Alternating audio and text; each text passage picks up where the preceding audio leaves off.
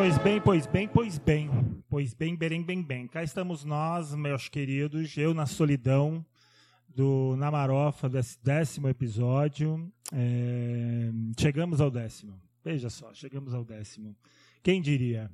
É, esse podcast Marotebes, que chegou em maio, que contou com os, os fundadores, os sócios fundadores, Cauê Drummond, Flávio Gonçalves e Vinícius Amaral. Hoje, nesse décimo episódio, conta apenas comigo nessa solidão da equipe da bancada, mas com uma convidada muito legal, que eu vou falar já já, mas dizer que, que esse décimo episódio é muito bacana. É, caso você tenha ouvido algum desses episódios, vai perceber que a gente trabalhou, não teve um formato fixo, fizemos vários formatos de vários jeitos e já percebemos que essa vai ser a dinâmica mesmo da coisa. É, então fica aí aberto para você abrir as ideias e dizer que a partir dessa semana, que nós estamos gravando dia 12 de outubro, 12 de outubro, dia das crianças, para esse mundão louco capitalista, dia da Nossa Senhora, para aquelas pessoas que ainda estão nessa, e feriado para a classe trabalhadora que infelizmente caiu no sábado. Fui almoçar hoje, o Fui almoçar hoje, estava tudo fechado, tive que comer dois pastéis e uma água de coco. É isso que me, isso que me deu. É, então, estamos aí, temos essa página no Facebook agora, então só procurar lá o Namarofa, que estamos colocando todos os, os, os, episódios que a gente já fez. É, dá para você acompanhar também, mas também vai ter sessões sobre cotidiano, política, arte, o caramba quatro. Então pode falar com a gente por ali.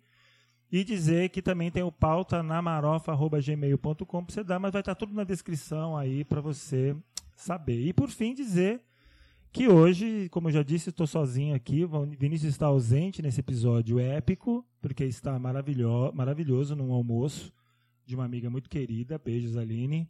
O Cauê, que cuida da produção musical aí, e a Flávia, que vai agora se dedicar à graduação, está terminando a graduação, pediu pelo amor de Deus para deixar ela terminar a graduação em paz. Então vá para essa graduação, estamos esperando Força você. Guerreira. Força, não é fácil, não é fácil. Então estamos nessa. Então hoje para esse episódio maravilhoso, estamos contando aqui com a Kel Campos. Oi, Kel. Olá. Tudo bem? Tudo bem? Eu estou muito nervoso, preciso admitir. Falei para ela aqui, eu tô falando de novo. Aqui é uma pessoa que a gente tem muito respeito, eu tenho muito respeito. E nós vamos falar hoje sobre visibilidade bi, visibilidade bissexual. Que é um assunto que aí a gente já estava aqui no podcast querendo tratar. E ficamos muito felizes dessa data bater e deu certo porque a vida não tá fácil. Então nós vamos falar de algumas coisas aí. Vamos, vamos nessa. Mas antes, eu quero gostaria que você se apresentasse aqui. Quem sou eu para me apresentar? Oh, essa aqui é o campus, ela é isso, isso. Quem sou eu? Então, por favor, se apresente para a galera aí a sua militância, a tua luta. Não. É, bom, primeiro eu vou agradecer o convite. Tá falando aqui que é a minha estreia em podcasts. é, então, nervosismo é recíproco, que é uma ferramenta nova. É, bom, sou advogada, por profissão e acho isso horrível, né? E a primeira coisa que a gente fala quando vai falar né, sobre a nossa vida é a profissão. Isso é muito bizarro, mas é, a gente vive nessa nessa neura mesmo da, da vida. É, eu sou advogada, eu atuo profissionalmente com direito previdenciário, então também são tempos difíceis para a profissão. Tá tendo que explicar muito, né? Muito, muito, explicar muito, fazer bastante fala a respeito do assunto e tentar resistir aí um pouco dentro desse contexto doido que a gente está vivendo de, de extermínio da Previdência. Mas, para além disso, eu converso sobre algumas outras coisas. Como disse uma amiga esses dias, eu falo sobre vários assuntos de forma superficialmente. Então, eu acho que eu tenho um leque de coisas para falar. E a, a questão da visibilidade bi, é, acho que fica um pouco mais fácil, porque eu sou uma mulher bissexual e estudo gênero por paixão, não, não, não me rende dinheiros. E, e, aí, nesse contexto, a questão da visibilidade ela vem com uma forma de falar em primeira pessoa dentro do movimento LGBT mesmo. E eu acho que é o suficiente para falar sobre mim agora. não, tranquilo, já é muita coisa. Nesse país já, é muita, já dá muito trabalho. Né? Sim. Diga uma coisa, a gente estava aqui conversando, eu queria ver contigo. É isso aí nasce de algum lugar, né? Essa, essa, essa coisa da visibilidade bi. Então eu estou falando aqui, eu estava falando com qualquer que eu sou aqui um hétero, né? Então eu também vou tirar minhas curiosidades, é, até porque também a gente conhecer uma forma de minimizar e, e exterminar o preconceito e as idiotices. Então eu queria saber de ti é, como que surgiu, como que nasceu essa, essa visibilidade? Por que, que essa pauta nasceu assim? Por que, que essa pauta nasceu? Como, onde, enfim, tem como a gente saber disso? É, na verdade, é quando a gente vai procurar material sobre a questão de, da bissexualidade, você já encontra pouco material. Dentro do contexto LGBT, você vai encontrar pouco material. Então, já dificulta o acesso a determinadas informações. A gente não teve uma revolta de Stonewall bissexual, como a gente teve, por exemplo, a revolta uh, Stonewall brasileira, né? Que foi, não sei, isso é bem pouco conhecido, mas algumas mulheres lésbicas, salvo engano, no final da década de 70, elas tiveram uma disputa num bar chamado Ferros Bar, ficava ali no. É, no Anguiabaú, agora eu não me lembro exatamente a região, desculpem, memória, é, mas elas estavam tentando vender uns zines e, em uns bares, e aí elas tiveram uma discussão com os proprietários desse bar, que é o Ferros Bar, que elas vendiam uma zine chamada Xana com Xana. Então elas vendiam uma poesia marginal, desenhos e tal. E elas tiveram, então, alguns atritos ali naquele momento e começaram a fazer algumas, algumas questões. Então, todas as questões que envolvem mulheres no movimento LGBT já tendem a ser um pouco mais apagadas. Mas quando a gente está falando de bissexualidade, mais ainda. Então, não teve um estopim, como a gente tem, para demarcar determinados momentos. Mas é fato que durante a revolta de Stonewall, existiam vários, vários segmentos ali representados, que acaba sendo visto e, e, sendo lido pela maioria das pessoas como gay, né? E por isso as pessoas falam orgulho gay, não orgulho LGBT o tempo todo. A parada é a parada gay, não é a parada LGBT. Então, está no, na, já no, no discurso das pessoas, né? O que as pessoas conhecem é a respeito da, das atividades de visibilidade são sempre ligadas à, à letra G não necessariamente pensando o G como um homem que se relaciona com homens, né? Mas é, o bi sempre fica apagado, o B ali do LGBT fica apagado. Então, todos os exemplos que a gente vai ouvir em vários contextos, as pessoas vão falar sobre a transexualidade, a travestilidade, que é extremamente importante se falar sobre isso, hum. vão falar sobre lésbicas e gays. E o B nunca vai ter um exemplo. Né? Então, nunca se fala sobre o B. E aí, fazendo uma pesquisa, eu descobri que, na verdade, é, no pós-Stonewall, aproveitando aquela efervescência da, da, necessidade de se falar sobre o assunto, uma mulher, ela foi uma das que organizou, que foi ali a primeira parada do orgulho LGBT nos Estados Unidos, que o nome dela é Brenda Howard. E eu nunca tinha ouvido falar de Brenda Howard. e, sobretudo, que ela era bissexual e feminista. Então, ela foi uma das organizadoras.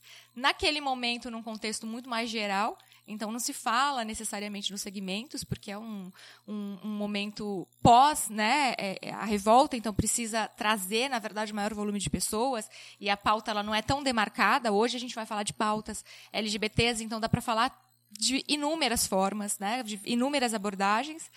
E, e aí, naquele contexto, então, em 70, ela tem essa, essa participação. Em 88, ela fundou uma rede de contatos bissexuais em Nova York. Nossa, 18 anos depois. 18 anos depois. É, e, e aí é, não, não tem muitos dados sobre grandes movimentos né, e muitos coletivos. Mas em 93, é, ele, ela, ainda a Brenda, ela disputou a inclusão da bissexualidade na Marcha de Washington.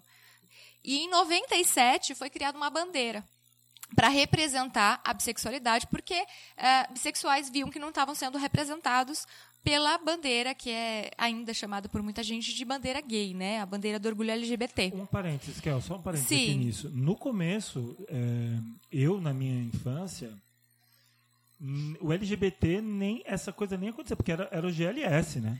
É, o GLS é, é uma sigla comercial. Ela, inclusive, é uma sigla brasileira. Entendi. E ela era muito mais utilizada para demarcar espaços em que as pessoas poderiam, né?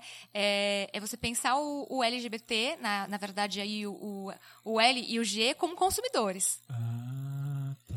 E, então, o S de simpatizante, porque eram espaços que tinham aspas, pessoas mais modernas, descoladas, aquelas, todas aquelas estigmas que vai vir para uma população tão diversa, né? E, e também de mulheres que não queriam ser assediadas em festas. Então o GLS está muito mais ligado nesse contexto. Mas, mas no, no, no, não sei se você sabe, no, no, contexto americano sempre foi LGBT? Não, não, não foi.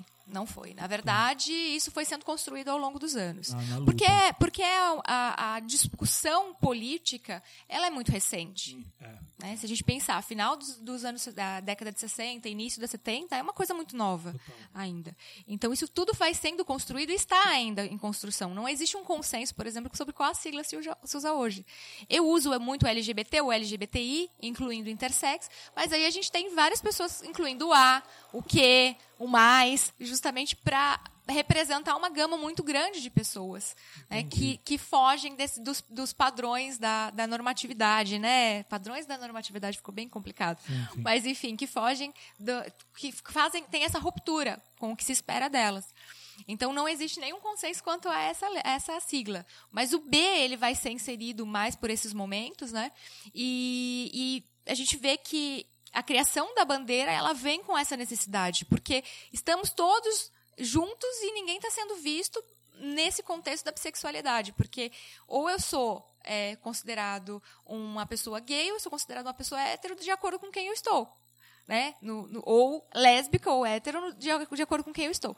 Então, nesse contexto, você tem esse apagamento de achar que todas as pautas das pessoas que não são monossexuais, elas são abrangidas pela letra G ou pela letra L. Sim, é e não verdade. são, não todas, né?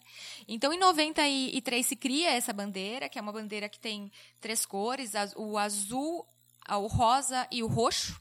Na verdade, é, é rosa, roxo e azul, essa é a sequência. E ela foi criada por um ativista chamado Michael Page.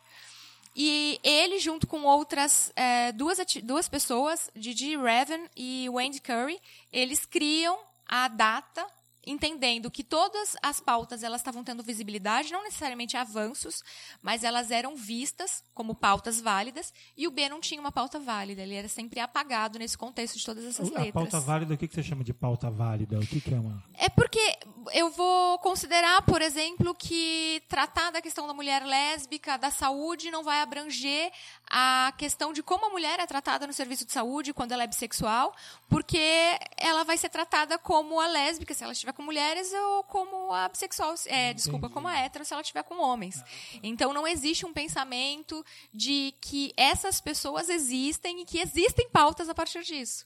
Então, que as pautas que eu tenho individuais, elas não, não, tem- não merecem algum é, crédito nesse contexto todo. Então, então, nesse campo da saúde, que a gente vai entrar nisso daqui a pouco, obviamente que afeta o psicológico por conta das várias violências. A gente vai entrar Sim. nisso. é, daqui a pouco a gente entra Sim. nessa brisa. Mas eu tô falando assim: é, existe um tipo de saúde específica? Você percebe que. Não, não é um tipo de como que é? saúde Ninguém- específica. Mas todas as vezes que você vai discutir alguma pauta para mulheres que se relacionam com mulheres ou homens que se relacionam com homens, você esquece que existe ali no meio pessoas que se relacionam né? É, talvez a pauta da, da saúde não tenha sido um bom exemplo, né? mas eu vou pensar que a partir de, de várias questões eu nunca vou lembrar que existem pessoas que circulam entre, ah, ou não necessariamente, mas que têm afeto, têm desejo, é, ou sendo monogâmicos ou não, podem vir a namorar ao longo da vida, se relacionar com pessoas de ambos os gêneros, né? Ou, na verdade, para mais do gênero, se a gente pensar até na pansexualidade, e que não vão ser contempladas por essas, por essas questões. Então, eu tenho o direito de andar com um homem de mãos dadas na rua, porque eu vou ser vista como uma mulher hétero, e aí eu vou discutir ah, andar de mãos dadas na rua com uma mulher. eh, por conta da, da situação da sociedade não reconhecer ainda eh, o amor entre duas mulheres como algo válido, mas nesse meio eu tenho pessoas me acusando o tempo todo de ou estar iludindo esse grupo, ou não se decidiu, e Sim, por aí vai, sim, sim. né? Porque eu preciso é, ter uma definição. Então a gente é tirado do armário forçado o tempo inteiro. É, e é legal, porque pelo que você está falando, esse cara, junto com essas outras duas meninas, essas duas outras mulheres, foram criar esse tipo de, de pensamento, né? Sim. Então, olha, gente, peraí, peraí. Temos aqui situações que não estão sendo levadas em conta é, quando se trata aqui da, da gente. É, e, e pode parecer, a princípio, como você falou, a gente vai ainda entrar nesse assunto, mas pode parecer, a princípio, que é só uma questão é, de, de, nome- de nomenclatura, mas isso envolve muitas outras, muitos outros sofrimentos que têm consequências bem sérias para parte do- desse grupo, né? Mas de que que causa? A invisibilidade causa o quê? Quando, é, não sei se eu posso te perguntar isso, mas enfim, quando você resolveu, e você fala isso abertamente em todos os lugares que eu já ouvi você Sim. falar, tive essa, e você sempre, sempre quando tem oportunidade é o, o lugar, né? Não vou fazer uma coisa que vou ficar falando toda hora, mas quando você percebe, você disse que é bissexual e tal. Uhum. Sim. O que, que você percebe, tanto pessoalmente, mas principalmente coletivamente, o que significa a invisibilidade, não a visibilidade, porque a visibilidade acaba virando uma pauta de luta, né? Sim, Porque sim. tem É o que- apagamento. Exatamente, né? Mas a invisibilidade, o que que você percebe que causa na, para os bissexuais essa invisibilidade? Tipo, eu, eu não poder dizer que eu sou bi, ou eu esconder, falar para poucas pessoas, aquela coisa toda. Então, aí nós vamos ter duas formas aí pra abordar isso. A bissexualidade feminina e a masculina. Ah, Porque sim, vai ter uma diferença. Com certeza. É, mulheres bissexuais, elas vão ser principalmente é, entre nas relações, elas tendem a ser vistas de uma forma um pouco mais fetichizadas do que uma a mulher lésbica já é vista de uma forma bastante fetichizada por homens héteros. Desculpa, mas é.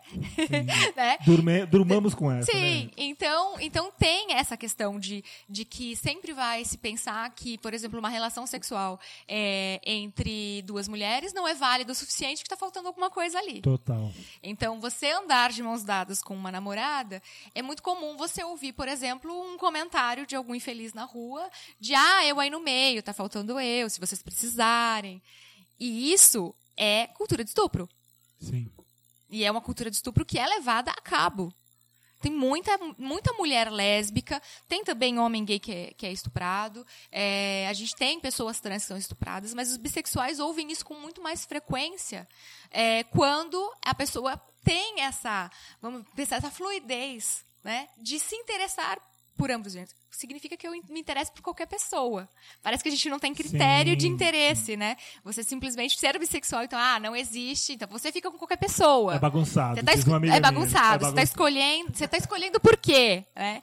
E, e nesse contexto da, da questão da mulher, é, essa fetichização, ela vai vir muito frequentemente com assédio ou com essa é, cultura de estupro que pode vir a, a efetivamente se tornar um estupro corretivo ou às vezes coletivo. Então, pessoas que acham que realmente é uma pessoa que está ali para qualquer coisa. Pesado, né? Muito. Estupro corretivo. E é... coletivo, eventualmente. Nossa. Então, é, que na verdade é uma coisa que, que tem muito frequente, né? é, acontece muito com as mulheres lésbicas e bissexuais. Muito, Sim. muito.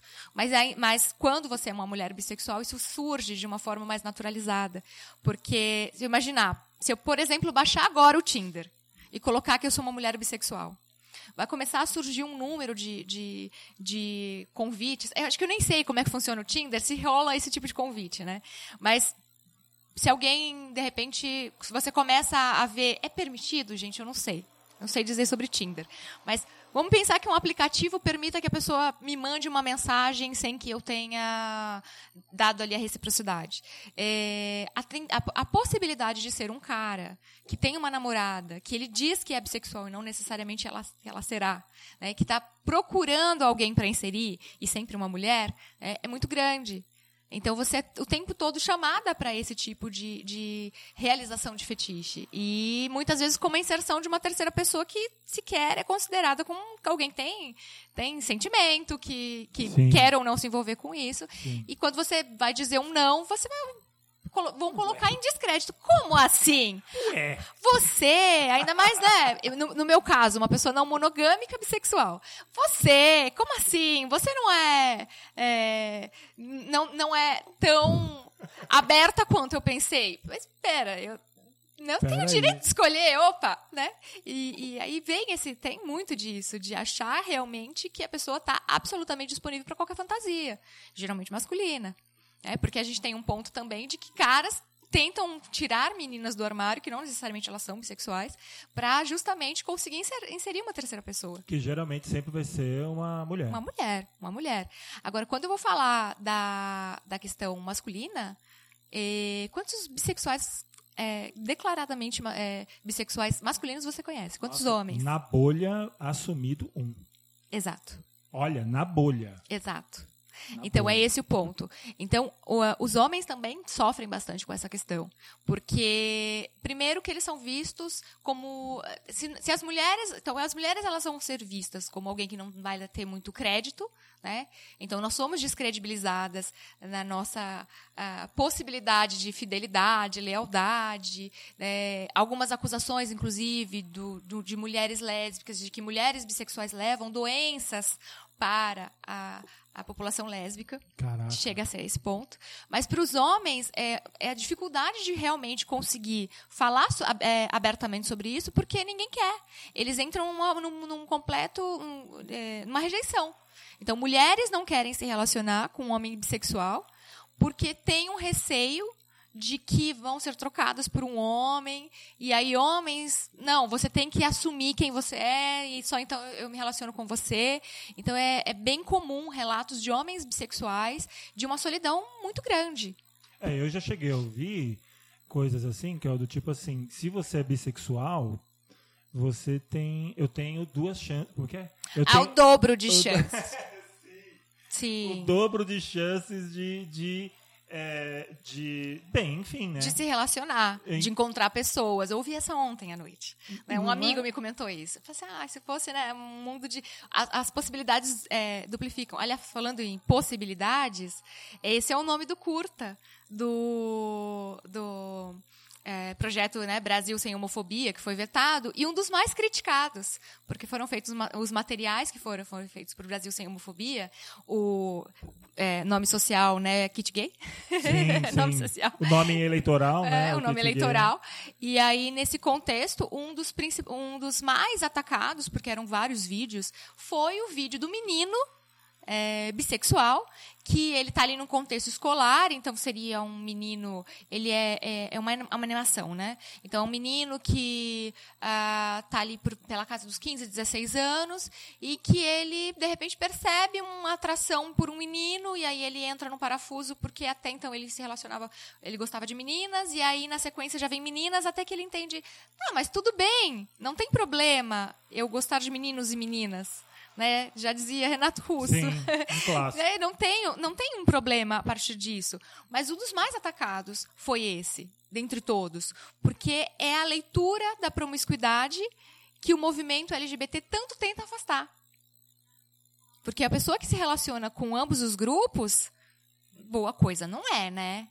Exatamente. E ela não está ali por afeto, por né? Não, não vezes, é isso. E tem até um moralismo às vezes, né? De que não é safado, ainda coloca um pouco. Safado não, eu acho que é o menor. É, é um dos mais suaves. É um mais suave. Mais gentis. É, porque ainda tem um efeito moral é, sob o ponto de vista de que parece que você. Se você tem um desejo sobre, sobre alguém, é algo. Como que você pode ter um desejo? Se você tem desejo por duas pessoas, né? De, de dois sexos diferentes e uhum. tal então é pior ainda porque é. você é promíscuo, você tem, tem, uma, uma, uma carga, eu percebo isso às vezes também, me cuide se estiver errado, uma carga moral, né? Muito grande. Porque além dessa, dessa, desse preconceito, sei lá o que chamo isso, como que chama uma pessoa que, que tem esse tipo de na questão da bissexualidade, é, é nomeado de bifobia. Bifobia mesmo. É, dentro do movimento se chama bifobia. É, imagina, uma pessoa que é bifóbica, ela, ela vai achar isso uma sem vergonhice, não é isso? Eu Sim. já ouvi de um camarada, um parceiro meu, já não tenho mais contato com ele há uns anos, de esquerda, assim, uhum. que fala que não existia, ele falava na época da faculdade, você disse, não, não existe bissexual. Bissexual Sim. é tudo safado. Eu me lembro de uma, um dos primeiros eventos que eu promovi né, na militância, eu tive um tempo de militância institucionalizada. e, e uma pessoa, logo na primeira palestra que, eu, que a gente promoveu, é, é, na verdade eu, porque eu era só eu, da, é, muito difícil a gente encontrar é, militância institucionalizada na minha área, nessa, nessa temática. E aí tinham então dois palestrantes que falaram sobre os temas, falaram num conceito muito amplo, porque era extremamente novo o assunto aqui na região, né? É, e ainda mais para a advocacia. E, e eu estava só compondo a mesa como organizadora. Então, quando terminou a palestra, ela foi me parabenizar, mas ela pegou na minha mão, tocou a minha mão e falou, olhando nos meus olhos, e disse: bissexuais não existem. E eu sou espectro, né? Caraca. isso porque. Te, então, isso, isso é, é. Ela, isso foi, assim, de uma militante histórica né? Ela é aqui da região, uma militante lésbica histórica. Mas ela ainda acredita que a bissexualidade não existe. E isso bate muito, às vezes, naquele discurso do de que homens falam isso para mulheres bissexuais, né? Você não encontrou, desculpa, para mulheres lésbicas, você não encontrou o homem certo. Exato. E aí a mulher bissexual vai, vai ouvir isso de, de, ambos os gêneros, né? Você não encontrou o homem barra mulher certa. E, não, e é uma coisa, e, é, e isso quando a pessoa se, você acha que isso pode atrapalhar um pouco ou dificultar um pouco para a pessoa, sim, é, primeiro é, declarar isso abertamente sobre sexualidade ou não? Ou isso você está percebendo que está tá começando a ter que criar uma rede onde as pessoas estão se sentindo mais seguras para falar, porque estão encontrando redes de apoio? Como que você está percebendo isso? Porque a gente está falando desde a, a, partir de agora, assim, de, de, há um tempinho já, sobre, pô, me, me identifiquei me fa e falo, me declaro bissexual. Politicamente. É. Acho que isso é importante ser, ser dito politicamente. Então, na verdade, a, a, situação é a seguinte: e, e, entre homens é realmente isso que a gente disse. São poucos os homens que falam abertamente são bissexuais. Lembro muito de um, um conhecido meu que falou uh, num programa, tinha um programa na Globo, do Bial, e, e aí foram falar sobre não monogamia. E veio um questionamento do Bial e ele falou em rede nacional: eu sou bissexual. E isso teve uma, algumas consequências aí para a vida dele e das pessoas, né? O que, que, que ele está falando dentro da bolha dele era super ok. É, as pessoas é, dentro do, do, ambiente não monogâmico, não que seja sempre assim, mas ele, para ele era ok aquele, aquele ambiente, mas ele não, não teve nenhum uma preocupação em falar isso, mas de quantos homens é, que são famosos ou conhecidos, que não era o caso dele, obviamente, é, a gente conhece que, que são bissexuais. Sim, sim, então, sim. é uma dificuldade muito grande. Giannichini acabou de falar que, eventualmente, ficou com homens, mas também não, não deu um nome a isso. Sim. Né? E não que eu ache que todo mundo tem que dar nome, mas é importante que quem aguenta o tranco é, dê a cara a tapa e fale sobre isso. Agora, colaborar para a luta, né? Colaborar para a luta. É, ninguém tem que ser tirado do armário de uma forma forçada, claro. mas é importante que quem tenha, quem tenha a, a, que aguente o tranco mesmo, porque é um tranco, né, que saia do armário e fale sobre isso. Então, uh, me perdi, desculpa. Eu sou um pouco caótica, se você não percebeu. Não, maravilhosa. o caos é... Você tinha falado comigo que você tinha uns dados aí. Sim, você... então, eu tô, eu tô você... procurando aqui, porque eu anotei algumas coisas. E, então, entre, entre as mulheres é mais fácil de falar, até porque a gente tem vivido um momento em que, para as mulheres, falar de determinados temas é essencial. A gente vê isso no a partir do movimento feminista, né? Aliás, mas uma coisa imprescindível para a sociedade. Imprescindível. Mas a gente vê, é, eu acho que o que eu vejo é que eu tenho pouco contato com pessoas mais jovens, mas que dentre é, secundaristas, por exemplo, é muito mais tranquilo falar sobre sexualidade. Então, é, eventualmente eu vou em algumas rodas de conversa que tem adolescentes e eles falam com muita tranquilidade sobre isso, inclusive muito bem resolvidos. A questão não é, é o que eles sentem e, e, descobrir isso ser um processo difícil. É como é, falar isso para os pais, como as pessoas trazem esse contexto, mas de falar, claro, maior, de, novo, mais mulheres, mais meninas falando sobre isso, mas de meninos é, também falando nesse, nesse aspecto dessa, dessa idade. Então, parece-me que hoje os mais jovens têm menos dificuldade de falar sobre a bissexualidade. É, eu não sei como isso está estabelecido em dados, eu tinha visto alguma coisa a respeito disso, de que essa nova geração tem um número estagnado de pessoas que se declaram gays e lésbicas, o número de héteros diminuiu e o número de bissexuais é, aumentou, de pessoas autodeclaradas bissexuais aumentou. Que é uma coragem, porque Sim. em jovens, assim, adolescentes, é muito comum falar assim, não, isso é modinha, né? Mas sempre vai ser considerado isso. Imagine, eu, eu criei um exemplo que eu sempre utilizo nas minhas falas, que quando é possível, dependendo do público, eu vou Sim. usar agora. É, porque tem é só uma fase. E Sim. só uma fase, ah. só uma fase me lembra videogame. E eu não sou uma gamer, mas enfim, lá na, na, eu sou um pouco velha, então os meus os jogos que eu tinha acesso, mas vamos pensar uma coisa um pouco mais recente, que para mim é Mario Bros. ah, mais o mais próximo, mais recente, né? Que tinha ali a, aquela coisa do, do personagem precisar alcançar uma, uma certa pontuação.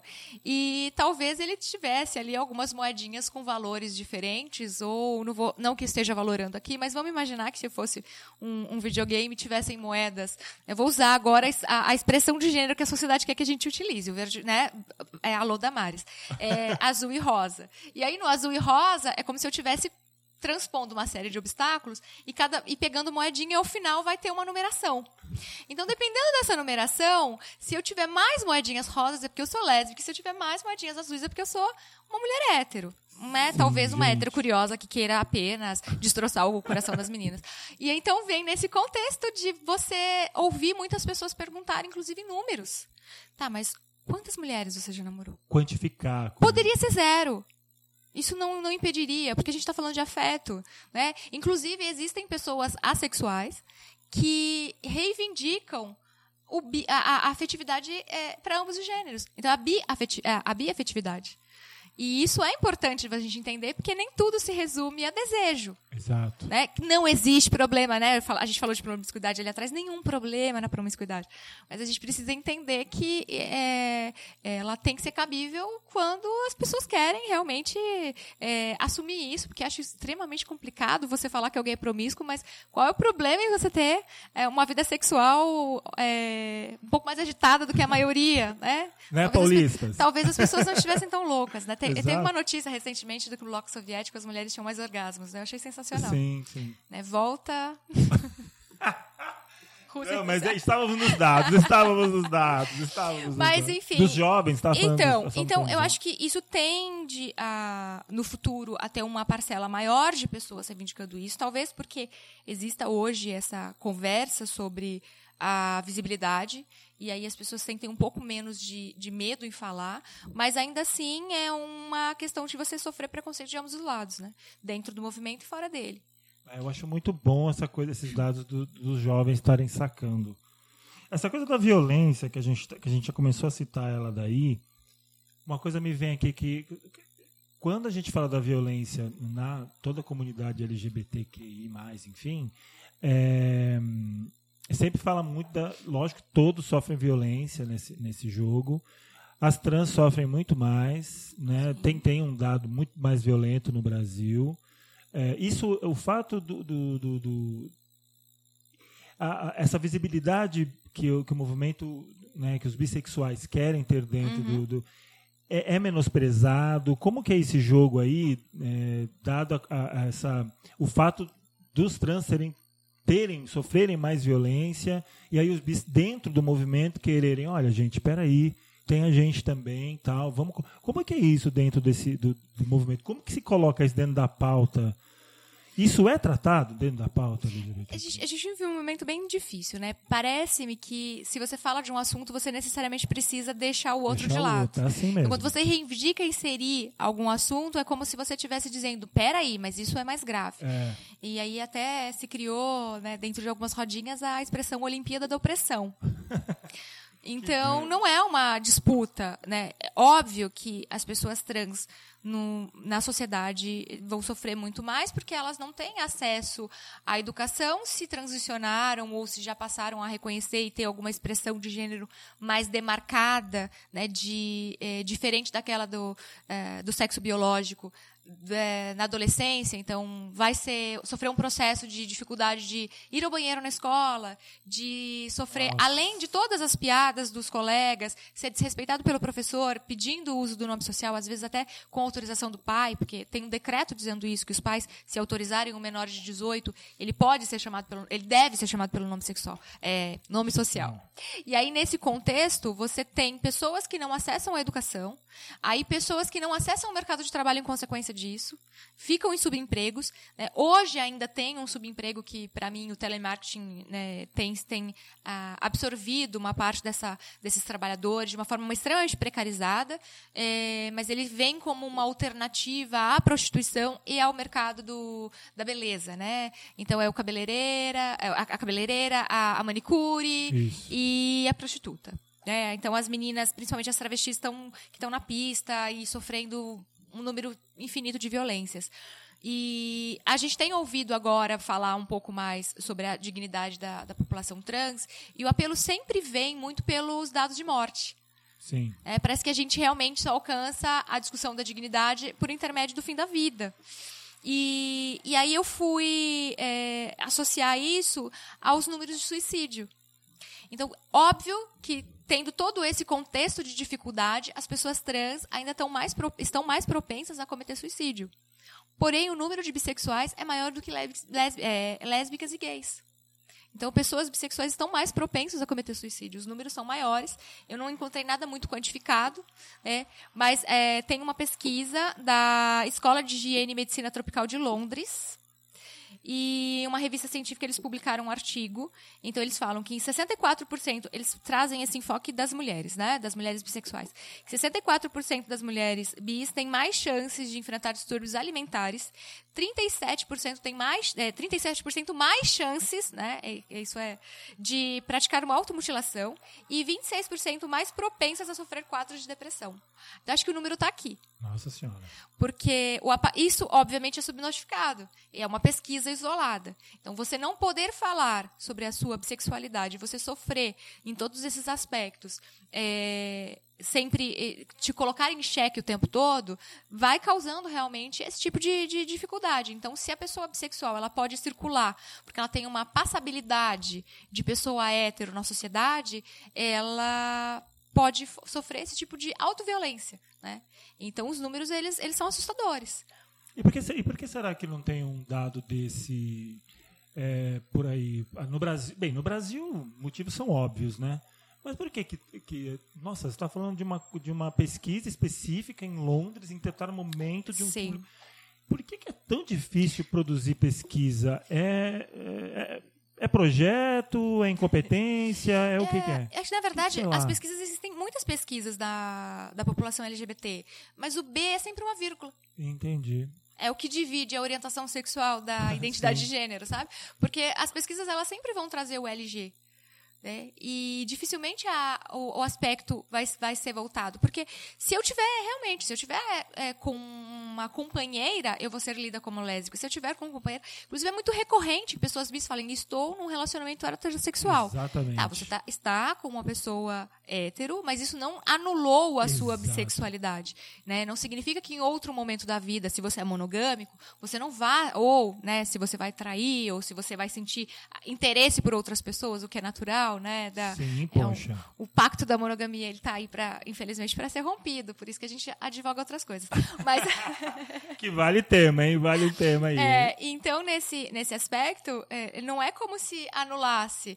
Então, é, é, se você como se fosse uma chave ali no centro que vai ser ligada para ambos os lados, né? Então eu vou para um lado para bissexualidade, para para homossexualidade, para o outro eu vou para heteronormatividade. Então eu preciso estar em repouso para ser considerado bissexual. Isso é loucura. Ou você ter relações não monogâmicas é, plurais. Então, então isso eu imagino que traga para muita gente é, esse, essa dificuldade de eu preciso me resolver, porque é assim que as pessoas cobram. Né? Eu preciso me definir, é, eu sou realmente, isso, isso que eu estou sentindo deve ser safadeza. E aí a pessoa entra nesses colapsos mesmo. Né? Então, nesse sentido, as pessoas não ou não falam que são bissexuais, ou elas não são lidas como, então nas pesquisas não são lidas como. Se eu pegar uma, um dado de segurança uh, da segurança pública, por exemplo, hoje é permitido que eu coloque ali que um crime é motivado ah, por chamado ainda homofobia, né? Mas seria LGBTfobia. Mas não está dizendo ali se é, um é uma bifobia. Entendi. Né? Então, as vítimas, nesse caso, elas podem até ter sofrido. Então, se eu sofro uma violência na rua porque me leem como sapatão, é uma violência que vai ser lida apenas é, colocado no número de lésbicas. Não é que a fonte da violência não tenha sido realmente essa.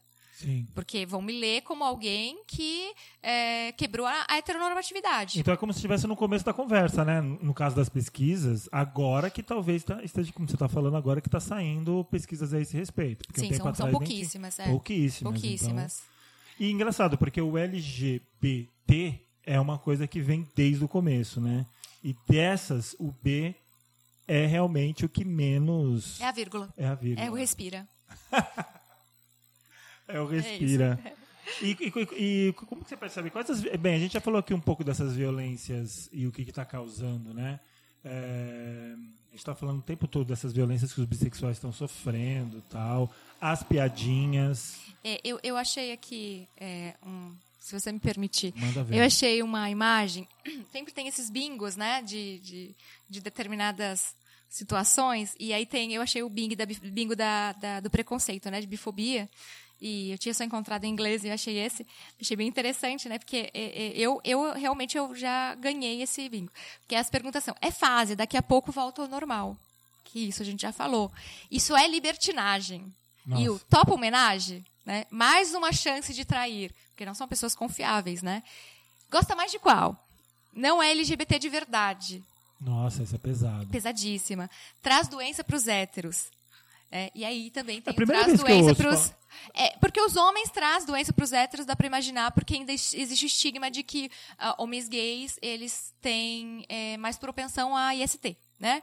E, e para as mulheres é traz doença para as lésbicas. Isso, isso é uma frase bem comum. É que denota, eu posso estar enganado, mas denota uma coisa até de sujeira, né? Sim, sim. Ah, você está da... suja. No caso da mulher, né? Você está é, suja. É a patologização ainda, né? A patologização ainda, ainda persegue muito. Você pode ter tirado essas questões uh, da, da, da OMS, ter tirado da CID, mas ainda existe uma grande, né? Até porque existe, por exemplo, da questão trans. Agora, a CID excluiu a, as, as identidades de gênero das patologias, né? Que ainda vai entrar em vigor em 2021. Mas ainda assim existe lá uma CID de disforia de gênero. Ou seja, eu tenho ainda, eles ainda têm uma alternativa para nos colocar nessas caixas.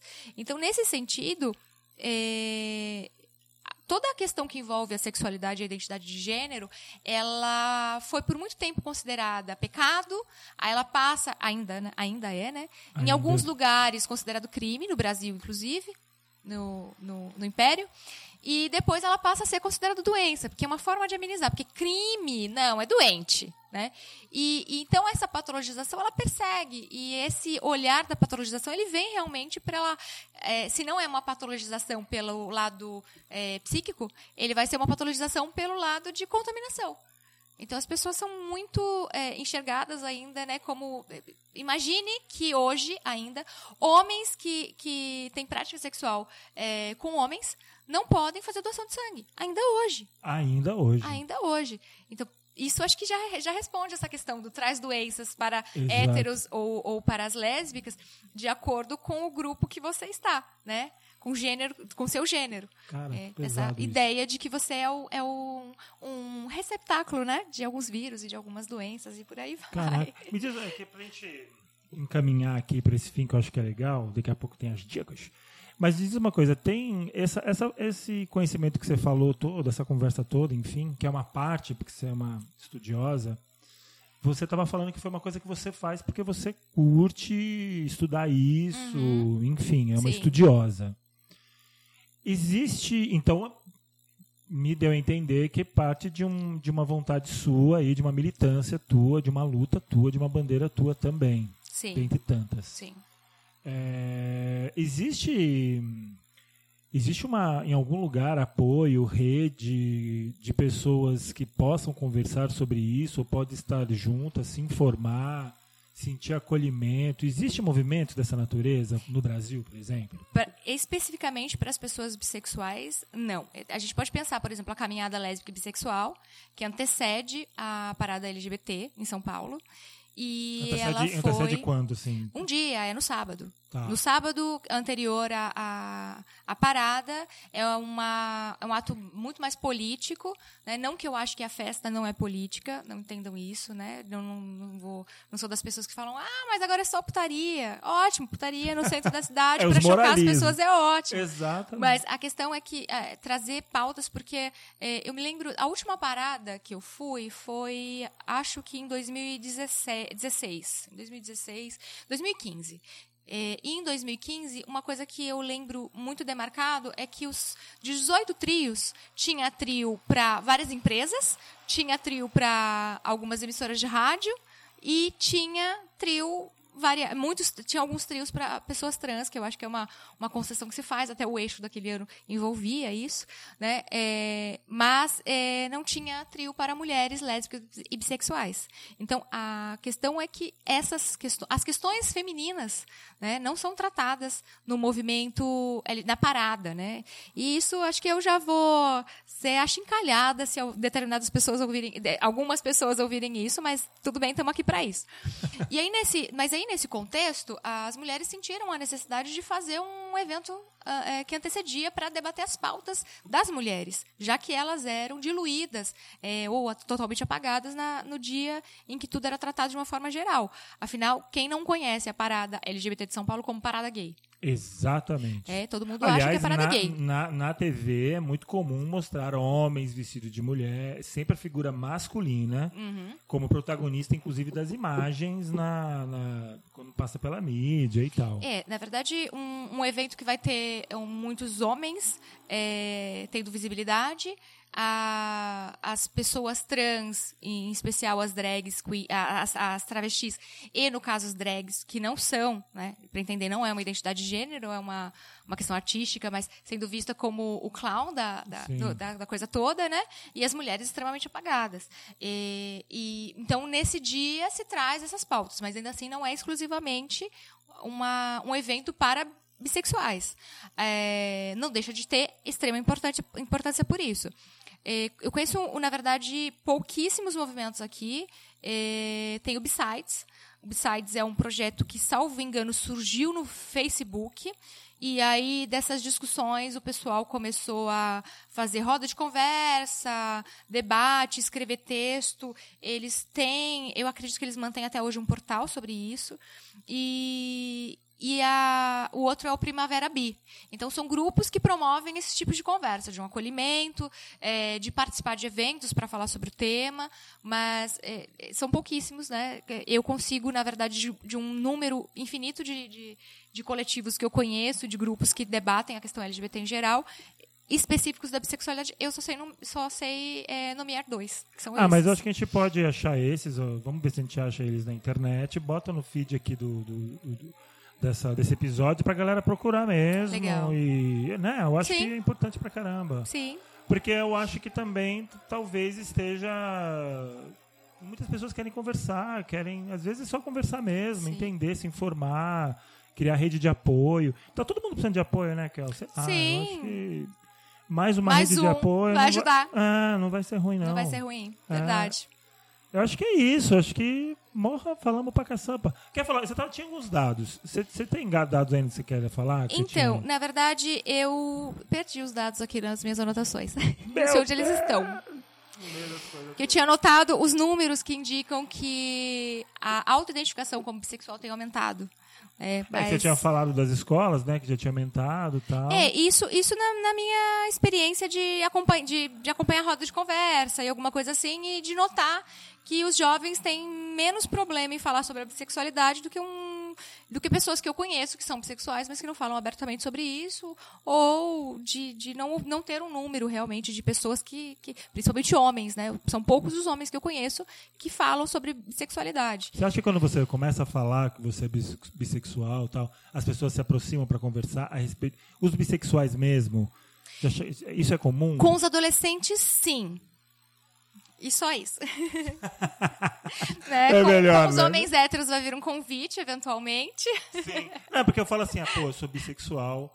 Ninguém tá se identificando como. Essa pessoa se identifica como bissexual. Poxa, deixa eu conversar. Então, mas, mas o, o aspecto é, é que vem, por exemplo, de jovens, é, quando eles falam sobre isso, não é, é, que eu preciso falar sobre isso com você porque eu estou sofrendo, é porque em casa não me aceitam. Os meus pais são conservadores, é, eles são da igreja ou eles são, né? Eles têm algum pensamento que não me permite falar, mas eu tô agora namorando uma menina e eu queria falar para eles, mas eu não tenho coragem. Como fazer? Sim. E aí, às vezes, você tem que falar para a pessoa: tome cuidado, porque o armário às vezes é mais seguro. É horrível falar isso, mas como é que você vai dar para o adolescente que depende financeiramente, né? Enfim, tudo isso é muito difícil. Mas eu entendo que, das pessoas, pelo menos os adolescentes que eu tenho ouvido falar abertamente sobre isso, eles estão muito bem resolvidos com essa questão. Maravilha. Pode ser apenas superficial porque os números ali indicam, são as pessoas que estão mais propensas. Imagine que eu consigo, eu fico pensando, inclusive, de como a, a, a questão da, da passabilidade e, e, da exigência desses dois lados faz com que as mulheres tenham mais propensão a transtorno alimentar. Né? Eu não, não, não consigo ainda fazer um link, mas é uma coisa que me assusta, me incomoda e eu vou procurar pesquisar, porque eu, eu tive acesso agora para nossa conversa, né? Dessa questão do dos transtornos alimentares, eu não, não, não tenho profundidade para falar. Então, isso é, é talvez seja de fato é, só uma, uma forma de, de é, percebendo que aquele grupo hoje é mais é, flexível, né, de determinados jovens, porque a gente também tem muito jovem conservador, mas Nossa talvez seja senhora. isso, porque eles sentem conforto em falar naquele grupo que eles não vão ser rechaçados, mas eles já não conseguem falar com os mais velhos. Vão escolhendo aquela etapa, né? Eu vou Sim. escolhendo onde eu vou falar. Sim. E não que precise, né? Eu não preciso. A gente não precisa falar sobre isso o tempo inteiro. É importante, mas ok você viver simplesmente a sua vida na, né, individualmente ali e uma hora me relaciono com um ou com outro e tá tudo ok. Fechou, Kel. Tá bom. Obrigadíssimo. Vamos para umas dicas culturais aqui? Vamos lá. Eu queria fazer uma dica que não tem nada a ver, mas tem a ver com uma, um filme esquerdopata chamado hum, O Assassinato do Stalin. Um filme muito bacana, oito atores maravilhosos que vão contar de uma maneira muito engraçada. É um filme de comédia, mas histórico ao mesmo tempo. O cara fez um roteiro maravilhoso e fica a dica, vou pôr pra gente no link pra gente ver, que eu gosto muito desse filme. E estava na hora de eu mandar ele aqui. Eu acho que aquele aqui um bom, me inspirou a falar esse filme maravilhoso. Não que ela seja. Você não é stalinista, não? Não. Não é stalinista? Não. Maravilhosa. Leninista. Leninista marxista. e aí tá aí. Então fica aí a dica desse filme de comédia maravilhoso, A Morte de Stalin para todos. Você tem dica para nós? Então, eu vou, eu vou. Nossa, eu tinha tanta. Adoraria passar horas falando de filmes. Só dica, né? Só de dicas de filmes. Mas é, eu pensando nesse tema, ah, eu lembrei agora de um filme é, francês, que é, na verdade, um musical e isso vai fazer com que muita gente ignore o, a indicação. Complexo, é complexo. é, mas, aliás, é, são conversas que rendem, né? Musicais, porque tão... Por é, favor, viu? Porque enfim, olha... e, e, é um filme chamado... É um filme mais recente, é, chamado Canções do de Amor, em português, é Chanson d'amour, é, do Christophe Honoré, se o meu francês não estiver tão ruim na pronúncia. e, e, ele traz isso, na verdade, até ele começa com a questão também da monogamia, porque não dá para confundir não monogamia com bissexualidade, mas é a, a, às vezes acontece, né? E nesse caso é realmente um homem bissexual. Então esse contexto é interessante para para trazer também alguns preconceitos que ele sofre ali. É claro que tudo muito mais romantizado né? Porque a gente tem lá Louis Garrel, né? Louis Garrel não tem como não romantizar a coisa, mas é, é e é um, um, musical francês, isso diz bastante coisa, mas, mas que vale vale para entrar na temática, né? Tá aí uma coisa que eu nunca assisti na minha vida, um musical francês. Pois é. Pois é, tá aí. Então, beleza, gente. Ó, ficou aí esse programa maravilhoso, comemorativo de 10 anos. Quero agradecer demais a Kel. Obrigado, Kel. Eu que agradeço o convite. Que papo gostoso, importante, imprescindível. É, e formativo também, para variar. Tem que ser assim. Ah, o tempo é curto, então todo o tempo que a gente pudesse trocar ideia e conversar e trocar é, é maravilhoso. É, refazer aqui os contatos, então, dizer, né? Para que, se você está ouvindo aí, clica lá no assinar para receber as atualizações do Namarofa. Toda vez que aparecer uma coisa nova, vai vir aí para você e vai ajudar muito o programa e esse tipo de conteúdo passar para um monte de gente. Kel, muito obrigado. Esperamos, Obrigada. espero de coração que a gente converse outras pautas aqui nessa claro. vida, porque você tem um acúmulo maravilhoso, que tem um privilégio de conhecer essa pessoa aqui que é Kel. E espero que a gente possa estar junto em outros eventos, em outros jogos aí. Vai ser bem legal. Obrigada. Foi muito legal. Valeu, gente. Tchau, tchau.